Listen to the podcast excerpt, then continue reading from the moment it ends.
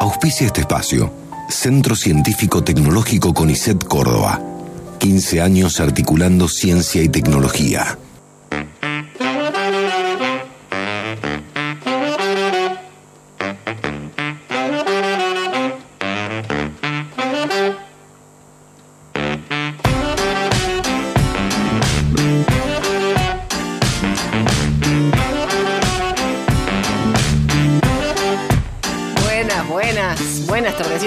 See. Pertuti. Bienvenidos a Raros Todos Juntos, el programa de investigación con cero pretensión. Mi nombre es Mariana Ortecho y estoy con la Glan. Glan, Glan, Georgie Remondino. ¿Cómo estás, Georgie Remondino? Todo muy bien. Muy bien. Muy bien. En este programa, tal, todo junto. Flax, Ale Peloso, ¿cómo te va? Todo excelente. Bueno, me alegro, me alegro. Che, está Pecas Rojo con nosotros, así como fue como de, impre- de imprevisto. Estaba Celeste Pereira, de repente bajé la vista, eh, miré hacia arriba nuevamente y ¡chan! Él, con un criollo en la boca. En una imagen que ni Hitchcock soñó.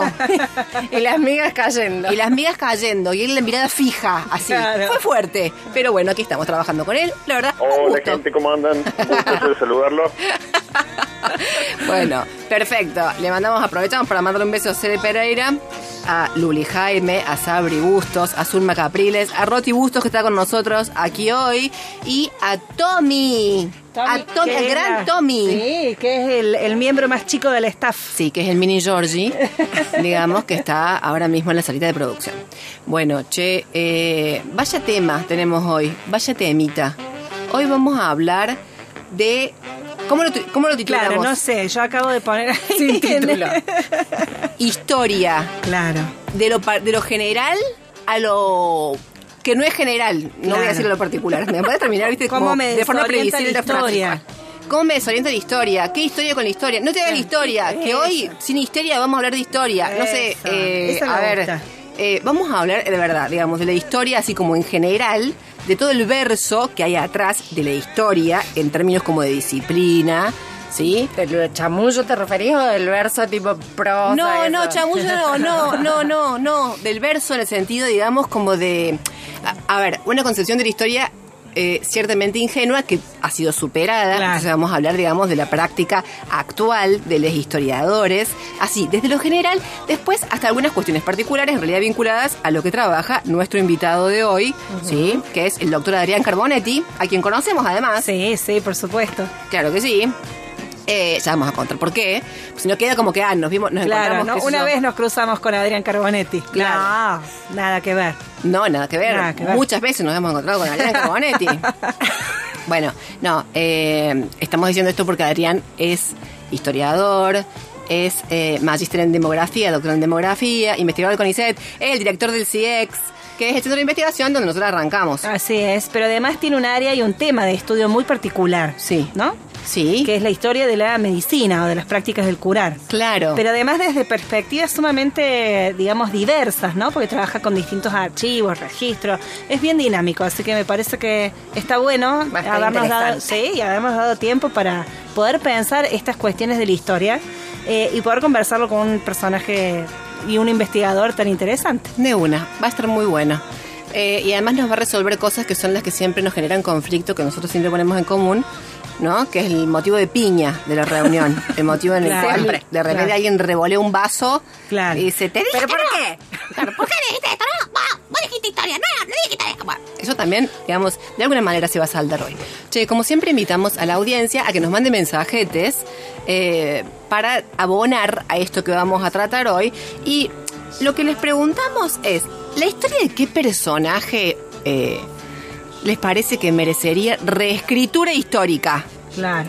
Así, En este tono. Con una reparación histórica, pero con reescritura histórica. Con reescritura histórica, sí. una cosa así. personaje reescribirías vos, por ejemplo? Bueno, yo Pocahontas, de verdad, Ah. de verdad. Ah, es la no. historia de Pocahontas. Sí, porque viste que es como que es re injusto, digamos, que haya trascendido mucho su historia a través de Disney, de ese dispositivo cruel. Claro. No conozco Como- ni la de Disney ni la otra. Bueno, en realidad estoy pensando que después hicieron una peli re buena que le hizo Terence Malick sobre la vida de Pocahontas que estaba, que estaba bastante bien. Ajá. También estaba bastante bien Colin Farrell, te quiero decir. en ese Ya entonces. lo has dicho en otras oportunidades. ¿A Colin Farrell? también. Sí. ¿Sí? Sí. Bueno, mira vos, me alegro. Entonces, soy, coherente, soy una persona coherente. Total. bueno, eh, ¿ustedes se les ocurre a alguien, algún personaje histórico del- sobre el cual reescribirían su historia? Eh, sí, sí, sí. eh, estaba pensando en algunas mujeres, digamos, pero ya, ya te voy a... Ah, lo dijo en tono raro. Pensé que iba a tirar un minguito, poner una cosa Ah, así. también como- podría ser, podría ser, podría ser. Podría ser. No sé, a mí ese tipo como de mujeres, viste, que ha trascendido como desde una desde un estereotipo. Claro. Cleopatra. Claro. Ah, bien, bien, no, pero yo pensaba por ahí, bueno, en, en algunas más invisibilizadas, ¿no?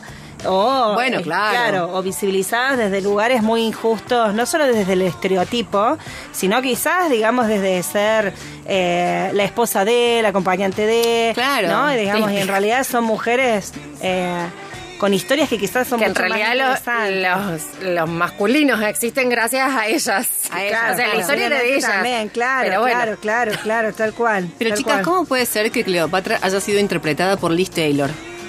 I'm Cleopatra. Ay, no, así claro. Taylor. Es como que no, ¿cómo? No, eh, yo tengo problemitas, lo acabo de decir antes de entrar nuevamente, y es que no veo nada que sea épico ni de historia, o sea, no, me aburre. Igual eso es una película que hicieron antes de que vos nazcas, probablemente. Claro, claro, claro, Tampoco era, digamos. No sé si tanto. No sé si tanto, pero te, te tiré una redonda ahí, te tiré una llave. Yo estaba pensando en un personaje histórico, en Rosa Campuzano, que fue, digamos, eh, pareja de San Martín en Ajá. Perú. Pareja pones comillas. Sí, bueno, porque estaba en realidad... Que era la amante. Estaba, La claro, claro. Ah, bien. Claro. Entonces, bueno, pero bueno, según los criterios, los, los, digamos, los clasificativos de esa época, digamos, no sé cómo llamarlo, digamos, ¿no? Pero bueno, desde Era esta un amante, se Claro, punto. listo. Pero bueno, digamos, ha sido No, siempre de pero le baja el precio. Claro. ¿Qué? Por La- amante. ¿Por qué ser amante baja el precio en este Bueno, mundo? bueno, porque era la otra. amante viene de amor. Era la otra. Era la otra. La otra depende desde qué perspectiva. Claro, en bueno, realidad pero la otra capaz que es la que estaba en la casa. Cla- ta- capaz, seguramente, pero bueno, lo puse entre comillas precisamente por eso. Nos vamos a agarrar la espiña de Claro, vuelta. y, y esta mujer trasciende en la historia de América Latina como la amante de, y en realidad, digamos, fue una gran luchadora por ca- la causa de la libertad en América Latina, ¿no? Entonces estaba pensando en ese tipo Claro. de mujeres. Está bien. Escritos en la historia. Claro, claro, claro. Perfecto. Bueno, cuéntenos con mensajitos. ¿A qué teléfono, Flax? Al 3513-077-354 y obviamente van a participar por todos los premios que tenemos hoy, que son como siempre dos cajas a elección de pasta Julios y los encuentran en Instagram como Julios Pastas. También están los chicos de Fábrica de Plantas que les regalan un árbol nativo y a ellos los encuentran en la avenida Ticera en Mendiolaza y en el Instagram como Fábrica de Plantas. Y hoy tenemos a nuestras amigas de Red Feministas Cocinando Córdoba que les regalen un voucher por 1.500 pesos para que elijan los productos que quieran en la feria virtual y las encuentran en Facebook como Red Femis Cocinando CBA y en el Instagram, no, en Facebook, perdón, Red Femis Cocinando y en el Instagram como Red Femis Cocinando CBA. Perfecto, buenísimo. Bien Está ahí. bueno el pack de Super premios. premios, sí, Mirá la cara que pone. Él, pone. él pone los aplausos, pero la cara que pone no tiene precio. Lo Tiene que, o sea, cara lo que de- tendríamos que mostrar es tu cara, Peca. O sea, no tanto los un. Es que está pensando en todo lo que se podría comer si entrara a la feria virtual de las No chicas. podés, Ah, no podés. bien. Sería un sorteo totalmente ilegítimo. No Totalmente. podés. Así Mirá que nos vos- mandan mensajito con el DNI, excepto vos, Pecas. Mirá la energía psíquica que nos demanda una pequeña intervención de Del Peca. criollo, del criollo. De de criollo. Pecas. Sí, bueno, en fin. Che, eh, quiero arrancar preguntándoles a ustedes cómo se llevaban con la historia, porque viste que a vos te dicen historia y es como una cuestión sensible. En general hemos tenido experiencias difíciles en la infancia, en, en el cole, la historia. A mí la única historia que me gustó, pero siempre adhiero de que fue producto de que tenía una muy buena profe para darla, Ajá. fue la historia antigua. Porque era como muy práctica para dar la historia. A mí no me gustan ningún tipo de cosas teóricas. Entonces ella era como práctica en el sentido de que lo vinculemos con la cultura de la aparecía moda musical. aparecía caracterizada, ponele. No, pero era como que vinculaba todo con la cuestión, no solamente, a ver, vamos a leer el libro y es, bueno, a ver, hagamos representaciones de estas cosas. Una buena docente. Tal cual. Eh. Después, bueno, todo el resto de docentes debo decir que los tengo en el olvido porque no me acuerdo de nada. Claro. No, no, yo, yo me enamoré de la historia. Siempre, siempre tuve mucho interés por, por las historias, por la documentación, por la antropología, siempre tuve, bah, pero Yo- tuve siempre esa Claro. inclinación. Vos sabés que chica yo decía que quería ser antropóloga y cuando no. me enteré que tenía que hacer cuatro años de historia previa, Dijiste, dije, no, ni en ya pedo, está, ya está, está. Claro, claro. A mí me costaba muchísimo, ¿vos sabés? Pero mucho. Yo iba a un cole muy progre, después me- donde no había historia, era como la historia, ¿qué se te ocurre de la historia? Y era como, bueno, Arma la voz. armá la voz. No sabíamos en qué año vivíamos en el cole, o sea, te digo, era una cosa, estábamos muy a gusto, pero sin tener idea en qué momento estábamos. Bueno, eh, y después me cambiaron de cole a un cole donde no, nada que ver, ¿viste? Y me tomaron una prueba oral. eh, y yo ¿En era- el cole donde fuimos juntas? no, en el Ah. no, antes de conocerte a vos, Flav. Ah. Yo había pasado de un cole muy progre a uno donde se estudiaba un montón. Ah. Y de repente estaba en oral yo con, San- con tema San Martín. Y usted cuando decías arranqué, era chiquita, quiero, quiero aclarar, o sea, 23, 24 años. Eh, no, era pequeñita. Y em- arranqué. San Martín cruzó los Alpes. O sea, arran- arranqué ahí, ta, de panza a la pileta. ¿Viste? Y la profesora, ¿cómo? Eh, San Martín, ¿no es cierto? Sí, sí, me dice San Martín. Bueno, cruzó los Alpes. Y eso me miraba mal, me miraba furero. Yo lo notaba. Historia bien, pero geografía no, te dijo. Claro, y yo entonces como que dije, bueno, no los cruzó solo. Los cruzó, los cruzó con unos amigos. Con unos amigos Con unos burros. amigos. Bueno, a ver, amigos, tampoco es que se conocían un montón, digamos. A mí un par de veces, una cosa. ¿Viste cuando decís esto va peor, peor, peor, peor? Una experiencia re traumática. Pero re traumática. Después de eso estudiaba mucho y mal. Claro. Estudiaba de memoria. O sea, pas- tuve como Mal, todo lo, todo lo claro, incorrecto, claro, digamos. claro. Después decía en los Alpes, pero los chilenos. Claro. No, claro, no, estudiaba de memoria con apuntes que no eran míos. Entonces era el tipo Ah. de persona que parecían en los horarios y te decía, por ejemplo, no sé, eh, en el paleolítico los hombres estaban hinchinados hacia adelante. Te decían, ¿qué? Hinchinados. ¿Sí, ¿Qué hinchinados? No tengo idea. Así, iba a los apuntes de tu compañero inclinados hacia adelante. Me cago en mi padre. Viste, era como una cosa muy, muy, muy mal. En la caligrafía, Sí, claro. me costaba muchísimo, No, me muchísimo. muero. Sí, esa es la verdad. Eh, Yo descubrí en los últimos años de secundario que uno con la historia puede en realidad emparentarse y amigarse con las cosas que uno le gusta desde otras perspectivas. Por ejemplo, yo me acuerdo nos hicieron hacer un trabajo eh, con, no, no me acuerdo, teníamos que elegir algo sobre Río Cuarto, no me acuerdo cuál era el rollo.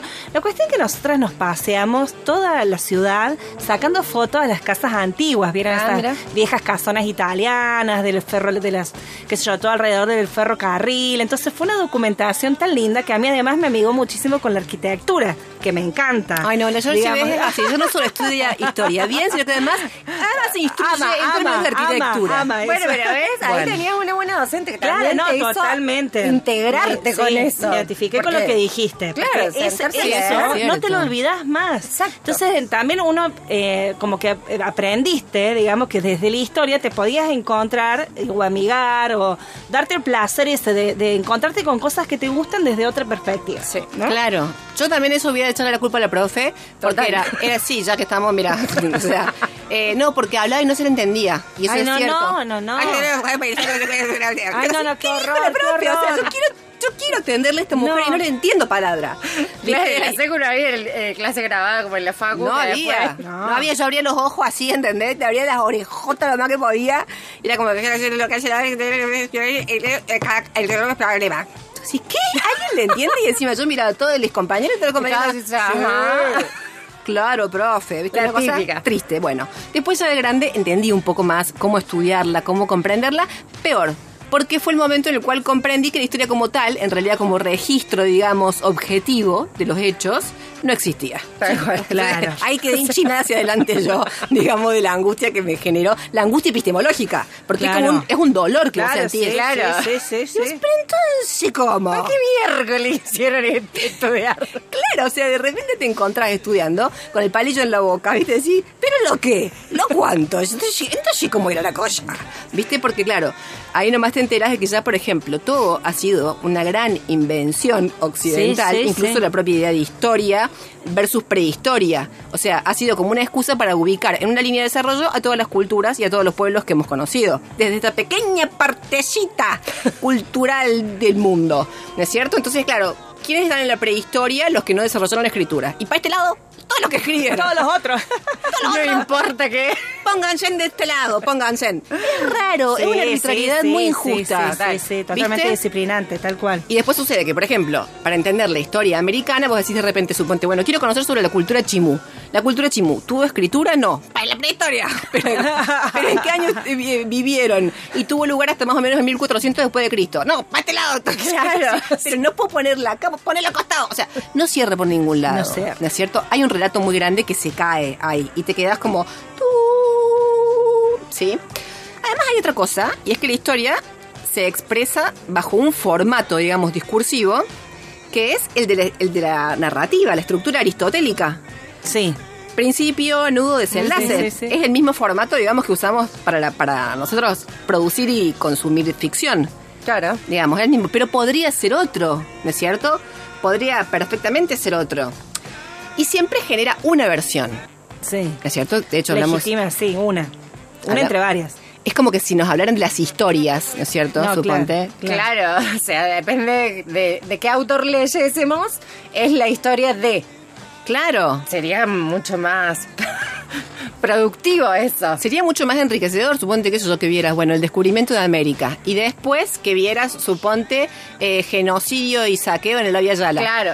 Vos tenés las dos versiones del Claro, mismo pero- episodio. Claro. No solo digamos que, por ejemplo, te encuentres con alguna versión que sea más congruente con tu posición geopolítica, sino que además tengas dos versiones. Ya sería eso enriquecedor. Claro. ¿No Totalmente. es cierto? Enterarte con que hay por lo menos dos versiones. Ya ahí te, te sacaría de una cierta ingenuidad epistémica.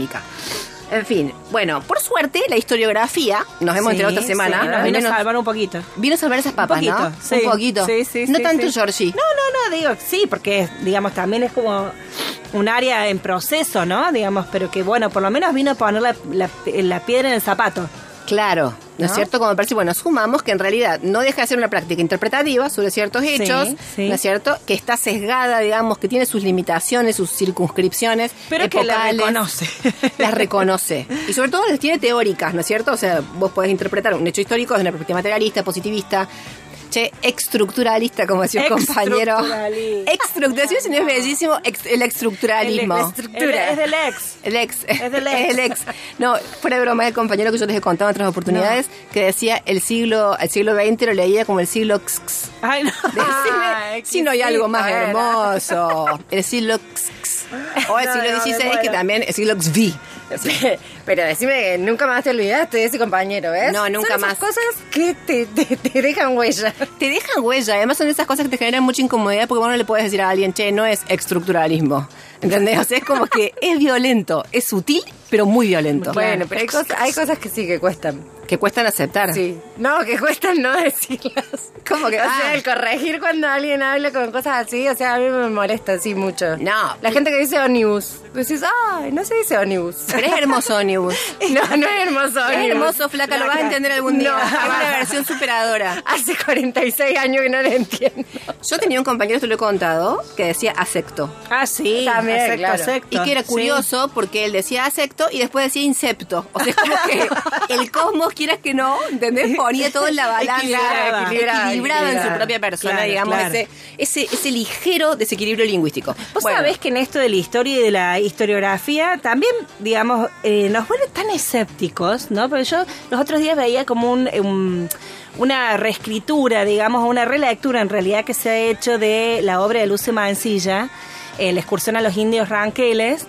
Y eh, bueno, nada, hay, hay unos eh, ficcionales, unos, sí, mezcla entre ficcional y documental, también que ha hecho la Universidad de La Plata con la Universidad de eh, La Pampa al respecto y de Río Cuarto, creo que también participaron en la producción. Ajá. Eh, y la verdad que uno a veces va a decir, bueno, están buenas estas relecturas de la historia, ¿no? Pero uno siempre ya se queda con este, este, esta cuestión de, bueno, Con la realidad, primera que- Finalmente también es, es otra versión, ¿no? Y es una Claro. versión de nuestro tiempo y es una versión también intencionada, eh, cargada de subjetividad, de intención política, etcétera, etcétera. Entonces, bueno, uno finalmente dice, ¿qué nos deja la historia?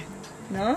Claro, porque de ahí lo productivo que decía recién la Mary, del hecho de tener justamente varias versiones de entrada de la cosa. De Porque entrada, si no, claro. es como muy difícil después, cuando vos venís con toda una cuestión y de repente te dice, ah, pero ¿sabes qué? Eh, eso de antes está sesgado por tal y ahora te dan otra vez y, bueno, y ahora está sesgado por tal otro y así. Pero si te, cri- te criaran, digamos, con ese pensamiento crítico de entrada, decir, bueno, a ver, tengo varias opciones. Varias versiones o por lo menos como un hábito, digamos, de, de revisar desde dónde se observa, Claro. desde dónde se un rollo psicoanalítico, digamos, como el Claro. psicoanalista que se psicoanaliza. Claro. Y Total. si no, decir, bueno, no, no, no me atienda, hije, porque Necesitamos los supervisores ahí, la supervisión de la historia. Claro. Ahí están los historiadores. Bueno, Los nuevos historiadores. claro, los bueno. picantes. Eso se lo vamos a preguntar a Adrián. Se lo vamos a preguntar a Adrián. Bueno, eh, además yo pensaba, ¿no? Y digo, mira vos, la historia cómo se ha ido poniendo en jaque, digamos, como, como práctica, eh, como disciplina. Y digo, eh, a ver, desde la física cuántica Sí. y desde las epistemologías críticas Sí. se viene pechando, quiero usar un término elegante, Sí. porque me gusta Arrancaste bien, muchísimo. terminaste mal, No, me- no, no, vos sabés que yo te lo defiendo, lo voy a defender. Se viene pechando, sí, en chomba, sí, sí, en chompa y chancletas. Eh, no, se viene como proponiendo mucho esta idea, digamos, de que, bueno, ya no podemos punto pensar... vista, claro. no, pero no podemos pensar el tiempo como algo, obviamente, no absoluto y tampoco lineal. Sí, sí. O sea, tiene que ser algo relativo. Acá, acá hemos sudado cuando nos han querido explicar toda esta cuestión, que no es joda, uno lo dice así como a la rápida, pero Sí, en verdad sí, es como muy profunda. Sí. Eh, y digo, la historia ya, si deja de ser una versión de los hechos y tampoco puede inscribirse en una línea temporal, en una línea, Termina siendo puro verso. sino, no, pero termina siendo, digamos, una No representación. historia, claro. Claro, no es, No es ¿qué historia. queda de la historia? Claro. Eh, pero no, no sé si puro verso. Sí, a ver, en- hablando un poco en broma, sí, uno dice el verso de la historia. Pero a su vez, siempre uno tiene que contarse, digamos, a sí mismo, ¿no? Algo sobre su propia experiencia, personal, social, cultural. Algo tenés que contarte. Podés ser consciente de tus limitaciones, de la limitación que tenés en esa forma de, de- de reconocerte, Sí. de reconocer tu pasado, vamos a decir. ¿No? Bueno, muy solemne, che. Eh, a ver, estamos acá, digamos, abonando algo que sea alternativo a esta idea de la historia universal, por ejemplo. Sí. Por eso es que les voy a hacer un, un mini test. Ay, vamos. Oh, sí, sí, rapidito, así, vamos, ta, ta, ta. Para la flaca que no le ¿Cuándo, gustaba la cuándo vamos a historia. tener matemática en este programa? No.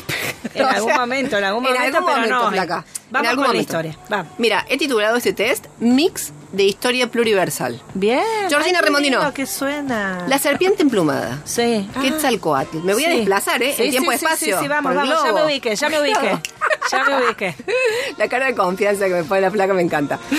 La serpiente plumada Quetzalcoatl es una figura clave en la cosmovisión mesoamericana precolombina que, pre- que representaba a A. A ver. La unión de las especies irreconciliables. B. La pureza de las especies. C. La diversidad de posibilidades semánticas atribuibles a la asociación de dos elementos de semejantes condensados en determinadas figuras míticas que aún sin poder ser completamente interpretadas desde estado de vigilia y conciencia se perciben e introyectan en su significación central como síntesis de la que carece precisamente esta respuesta. Siempre es la C, ¿no? Siempre es la C. Siempre es la C. Siempre es la C. ¿Sabes qué, Georgina Remondino? Incorrecto. Ay, no. No. ¿No es la A? Lamento Sí, de debe ser la A. Debe ser la A, pero la receta es que siempre es la C. No, ese receta Yo, es la me- A, me no hice- la sí, la- primero pensé la A, pero dije, este me está haciendo una trampa. Me está haciendo alguna trampa como los multiple choice de la facultad. De la Basta. facultad. Los alumnos te dicen, es, es, es capcioso, profe, y Siempre. lo decís vos. El mundo Ah. es capcioso. No Los podemos múltiples choice excepción. tenés que ir sin saber nada o sabiendo todo. O todo es si vas a capcioso. Estás muerto. Test. Vamos. según el poeta griego Hesíodo, ¿cuál era el dios más bello? El dios más bello, no con, el- no con más bello, cuidado. Bien. El dios más bello. A, Poseidón. B, Zeus. C, Eros. ¿Dónde la encontraré? Ay, la. C, otra mujer. Mira, pongo yo la música porque el chango lo Está comiendo criollo. Sí, lo veo que está ahí decorando una torta. Nada que ver. ¿Dónde la encontraré? La C. La C, perfecto. Ah, no. Repunto. A ella le pusieron la C, mí no. Vamos, otra. Mamma mía, Georgie. Vamos, vamos. ¿Quién dijo la frase? La historia se escribe desde el punto de vista de los vencedores. Ah. Los vencidos nunca han escrito la historia. Y lo más dramático, se escribe desde un punto de vista masculino. A. José Saramago. B. José Martín. C. José San Martín. D. José Luis Perales, que obviamente lo decía cantando, ¿no? Claro. La historia se ha escrito desde un punto de vista, no sé cuánto. Para que es Perales, él todo te lo dice Claro. cantando con el micrófono en la mano Claro. y con un traje marrón. Georgie. Ay, qué horror. La B. La B. José Martí. No, José Saramago. No, me está. ¿En serio? Sí, lo gracioso es que él dice desde un punto de vista masculino, lo citamos acá y él es, él es varón, así de triste es el mundo. de último con Martí un poquito mejor. No, pero fíjate. Que lo parió. Flaca la última, esta me encanta. A ver. El hombre de Ren Sidong, ¿sí? ¿El Es- hombre? El hombre de Ren Sidong es el nombre por el que se conocen los restos homínidos más antiguos encontrados en China. China, si querés, si querés decirlo como Donald Trump. China, ¿ok? It's okay, China. Eh, a ver, fueron hallados en el sector de Fanchang de la ciudad de A. Wuhu. B. Yuhu. C.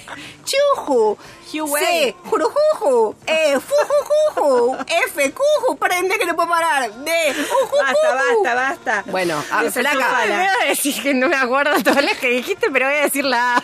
¡Correcto! No, Es que esta no. mujer tiene intuición. No, no. Es que esta mujer tiene intuición. No. Por eso tiene éxito en la vida. No, o sea, Sacó la un múltiple cien. choice. O no sabes nada o sabes todo. a ver, mira, Bueno, por favor. Perfecto, así es, así es. Me, es notable porque te voy a decir una cosa. A ver. En términos fenotípicos, o sea, el aspecto que tiene Sí. este hombre que han encontrado, A ver. eh, no se parece en nada a los chinos.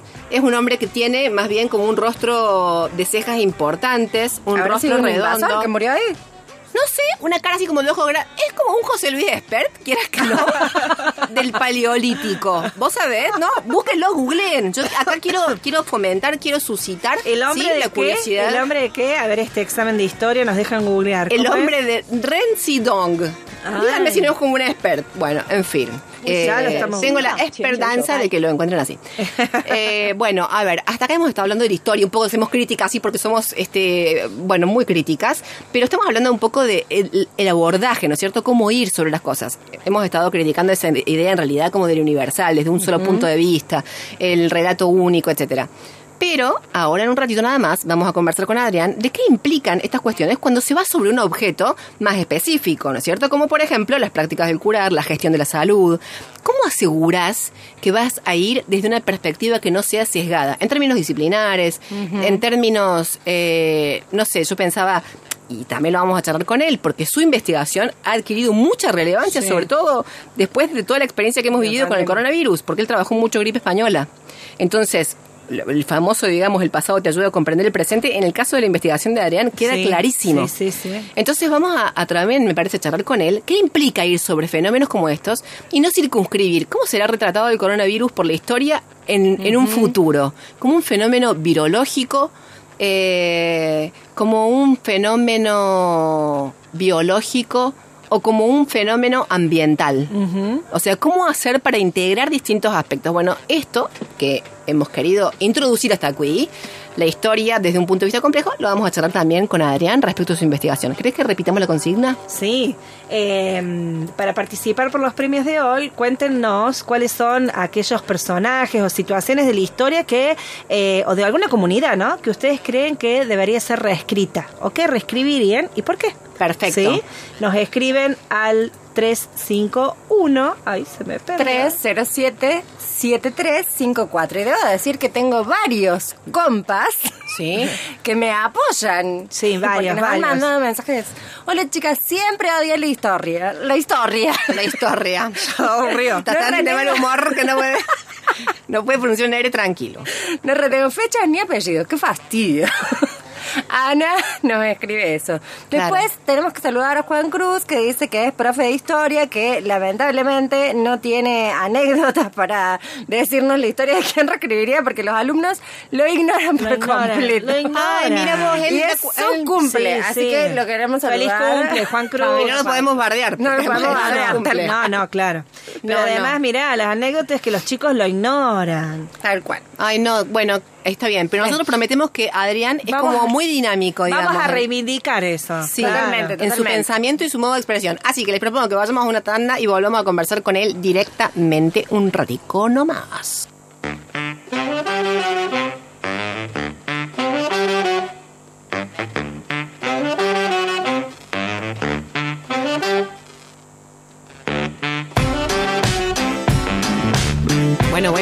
Con este raro todo junto. Hoy hablando de historia.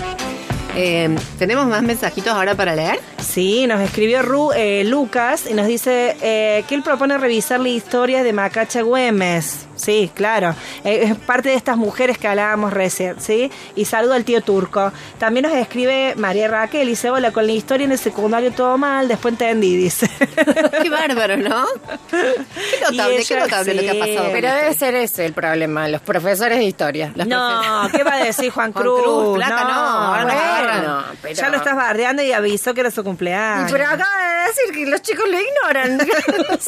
No, algo pasa, ya vamos a ver. Bueno, che, eh, está Adrián ya directamente para conversar con nosotras. Comentarnos, flaca, ¿quién es Adrián Carbonetti? Adrián es licenciado en Historia, magíster en Demografía, doctor en Demografía, investigador principal de CONICET con sede en el Centro de Investigaciones y Estudios sobre Cultura y Sociedad, que además lo dirige. Perfecto, en realidad es un montón de cosas más que no lo podemos decir porque si no es como, bueno, nos agarra a las 12 de la noche. y no llegamos a entrevistarlo. Seguimos.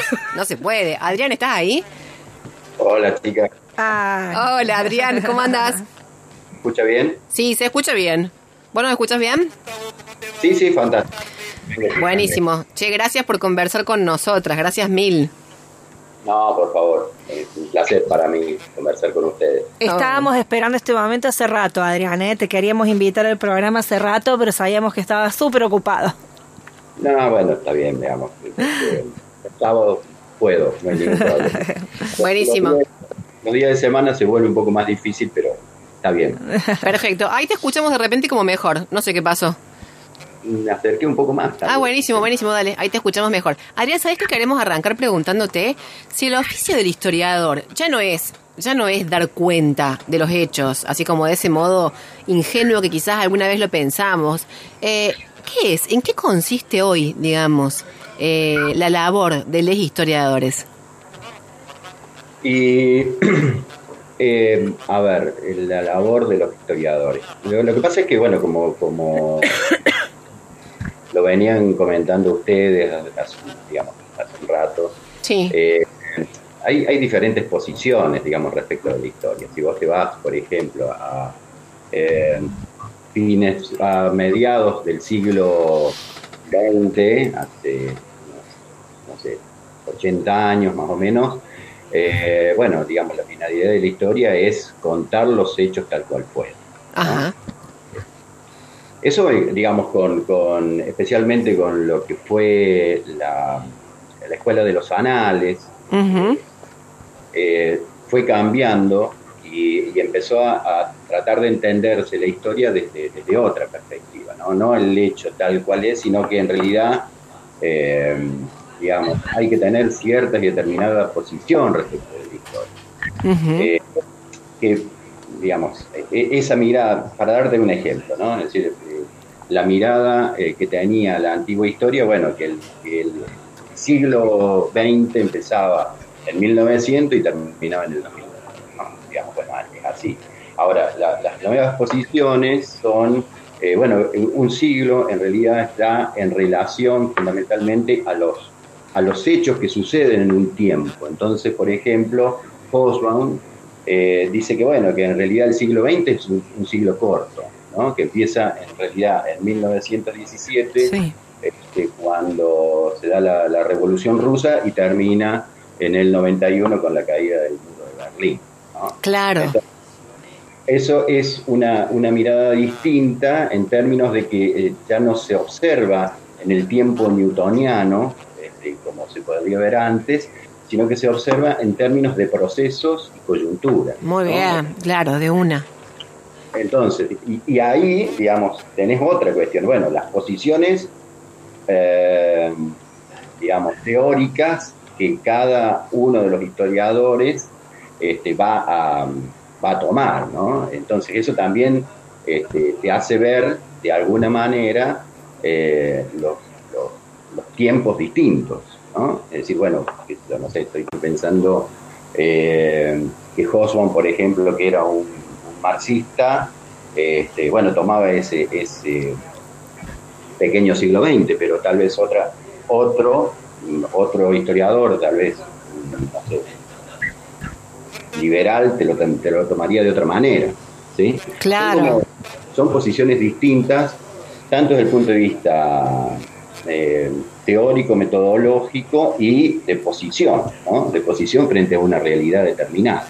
Claro, de posición eh, abiertamente, confesamente política, no, no en términos partidarios, obvio, pero sí, digamos, de eh, punto de vista que asume ciertos valores. Claro, en ese, en ese sentido, digamos, eh, Adrián, vos estás graficando en relación a, la, a cómo pensar, digamos, la historia desde otra perspectiva en relación a esta, esta asociación que tenemos siempre entre historia y tiempo, ¿no? Ese tiempo newtoniano. Pero también al iniciar una investigación siempre supone que partimos de alguna hipótesis, aunque más no fuera un eh, principio, ¿no? Una sospecha y además ciertas decisiones políticas. Eso también opera, entiendo, para la investigación en historia. ¿Es así? Sí, sí, seguro. Sí, digamos, bueno, digamos, el, tema es eh, hay una, una, cuestión de que bueno, vos partís de un posicionamiento, de una mirada de la realidad que es eh, eh, determinante incluso en la investigación. Como toda ciencia, digamos, desde la, desde la matemática, pasando por por la filosofía hasta, este, hasta la historia, hay un posicionamiento ideológico que de alguna manera le, da una mirada, una mirada a la historia, ¿no? Es decir, no existe la historia objetiva tal y como se la quiere hacer pensar, ¿no? Es decir, la ciencia objetiva. Este, existe con esos posicionamientos y esos posicionamientos además te hacen, a su vez, te hacen mirar la historia de una manera determinada y partir de una hipótesis determinada. Digo, el 25 de mayo se ha escrito tanto. Este, y bueno, y vos tenés de un mismo, de un mismo hecho 10 miradas distintas, ¿no? este, dependiendo de, dónde lo mires. Claro. claro. Eh, eso quizás es lo que no es tan frecuente, no sé, porque viste que ahora salió mucho el tema, digamos, que la historia eh, en, en, las instancias, digamos, de educación formal eh, aparece como problemática. Sí, sí, sí. Los oyentes nos apoyan con esta tesis, probablemente porque esto que vos estás contando no aparece, sino que aparece como algo... Eh, esta es la nueva versión es, esta es la versión y tenés que aprenderte esto tal cual, en vez de involucrarte, ¿no? Digo, la, todo discurso que genera como polémica, de alguna manera te interpela y te moviliza. Cuando se presentan dos versiones es como que, bueno, vos tenés que salir a elegir, ¿no? Como esas pelis donde te muestran dos, dos versiones de un mismo hecho, es como que, bueno, vos algo te, se supone que te tiene que movilizar. Sí, así es. Digo, por ejemplo, eh, por ahí escuchaba a alguien eh, uno de los mensajes que decía, bueno, a mí la verdad que me aburría la historia en, el secundario porque este, eran nombres y apellidos. Claro. Bueno, en realidad si vos decís nombres y apellidos y, fechas, en realidad no estás tomando un posicionamiento y, una, un posicionamiento frente a, la realidad histórica. Claro. Eh, entonces, este, sí, lo, lo, bueno sería, tal vez en el secundario, pero bueno, es difícil, tal vez ahí, creo que hay que empezar a ver a la gente de, ciencia de educación y demás, para ver cómo se puede hacer para ver distintos posicionamientos, ¿no? Distintos posicionamientos frente a un mismo hecho. Yo creo que incluso para los chicos del secundario sería como, como mucho más... Este, atractivo. El secundario sería como mucho más atractivo, ¿no? Porque, porque en realidad es como que eso les, les podría hacer ver cómo eso se proyecta a la actualidad. No le das apellidos, fechas y demás, no se proyecta absolutamente nada. Claro, tal cual. La historia de Egipto, la historia de Grecia, en realidad para el chico no es significativa porque, este, porque en realidad no le está haciendo mirar la realidad. Y lo que justamente para lo que sirve la historia es para que vos puedas entender esta realidad presente, en tanto nosotros somos eh, individuos e individuas eh, históricamente construido. Claro. Ah. Eh, Adrián, ¿sabes qué te queríamos preguntar en esto de los involucramientos? Porque vos has estudiado las prácticas del curar, eh, de, para nombrando de una manera general, en distintos momentos históricos y contextos. Además, ¿cómo llegaste vos en particular a esta temática? Uh, eso fue es una historia muy larga. no, en realidad, este cuando yo terminé en realidad la, escuela de historia, en la escuela de historia, eh, mi tesis era una tesis esencialmente política, ¿no? Es decir, era la historia de los partidos de derecha en Córdoba entre 1973 y 1976. imagínense que después estaba tan alejado de, la, de, la, historia de la salud y la enfermedad, que fue larguísimo eso. Eh, lo que sí, eh, digamos, en aquel momento me salió una, una beca en, un, en el Consejo de Médicos de la provincia de Córdoba, en un, centro que desapareció posteriormente, eh, donde, bueno, se estudiaban cuestiones médicas. Bueno, yo entré ahí este, y empecé a ver eh, cuestiones de historia, ¿no? de historia de, historia de la de historia de la medicina, fundamentalmente. Y, bueno, me empecé, me empecé a interesar por eso. Uh estaba estudiando la, la maestría en demografía este, en ese momento y bueno, me acuerdo que hablé con Horacio Crespo, que la, la maestría, eh, digamos la tesis de maestría, y le dije, mira, me, interesaría ver el tema este de la historia de la medicina. Me dice, eso está medio quemado, dice, ya está, como todo el mundo. y claro, que eh, esto lo han trabajado y acá nuevamente. Los médicos, ¿no? mucho, trabajaron mucho los médicos. Claro, claro.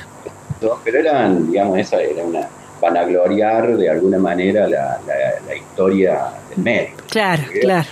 Reivindicar el médico, era todo un proceso de medicalización que después si quieren lo, podemos charlar, pero digamos, este, me dice, ¿por qué no estudias alguna enfermedad que eso sí está bueno? Entonces, bueno, eh, mi tesis de maestría fue sobre la historia de la tuberculosis en Córdoba. Y después, bueno, seguí con mi doctorado, de una continuación de, la historia de la tuberculosis en Córdoba, donde, digamos, este, ahí fue como una cuestión media demografía heterodoxa la mía, porque comenzaba a hacer números, cuadros, etcétera, etcétera, y terminaba en analizando la literatura eh, acerca de la, no la literatura, sino quienes desde la literatura este, analizaban, eh, o, mejor dicho, relataban eh, las experiencias de los tuberculosos. Entonces, eh, desde versos, desde poemas, por ejemplo, de Evaristo Carriego, a este, una novela de Ulises Petit de Murat, o cuentos de, de Arm, este, claro. Eh, bueno, un poco así llegué, ¿no? Es decir, llegué un poco de casualidad y viendo que en realidad, bueno, había como una especie de laguna claro. de, la historia social de la salud y la enfermedad. ¿Por qué? Porque en realidad lo que se había escrito era escrito por, por médicos. Por médicos, sí. Por médicos que se jubilaban. Sí, sí, sí, sí. Y entonces, y entonces, pero claro, no había ninguna rigurosidad histórica. Sí. Porque era bueno, encontré un archivo sobre, no sé, sobre algún médico, entonces bueno, voy a escribir sobre este médico y nada más. Claro.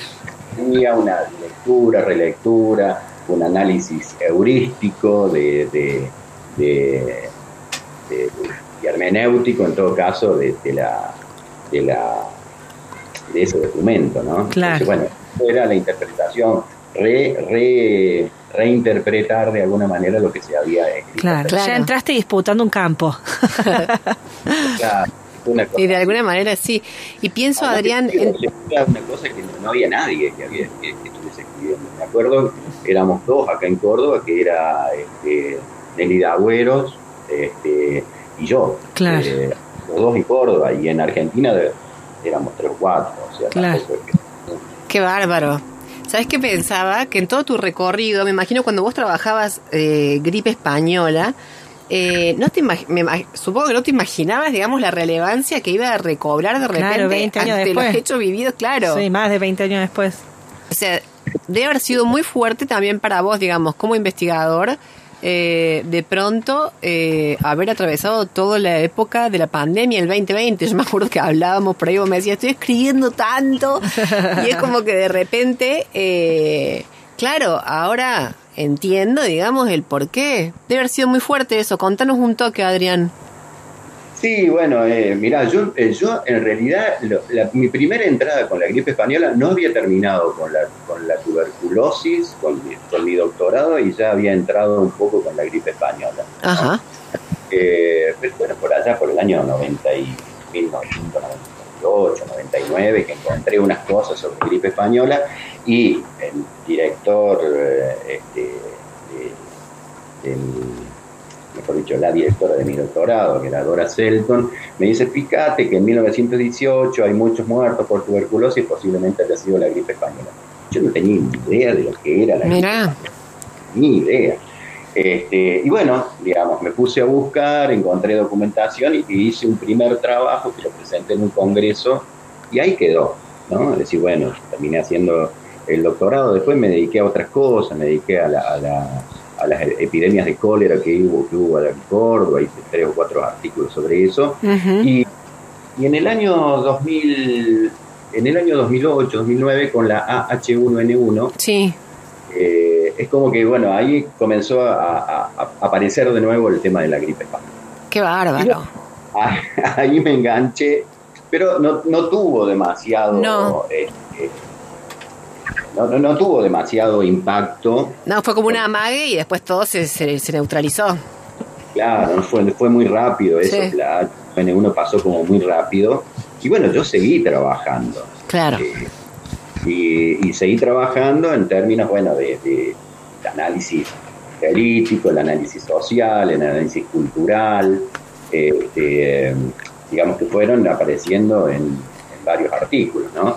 Y bueno, digamos, la, pandemia de COVID-19 como que, bueno, la puso de nuevo a la gripe española en el, en el, en el tapete y bueno, eh, te digo, ahí la, la epidemia no solo, este, bueno, puso de moda el tema de la gripe española, sino que comenzaron a aparecer temas que yo había visto así como de, reojo, pero que no los había tocado. Claro, claro, que demandaban de nuevo otra mirada.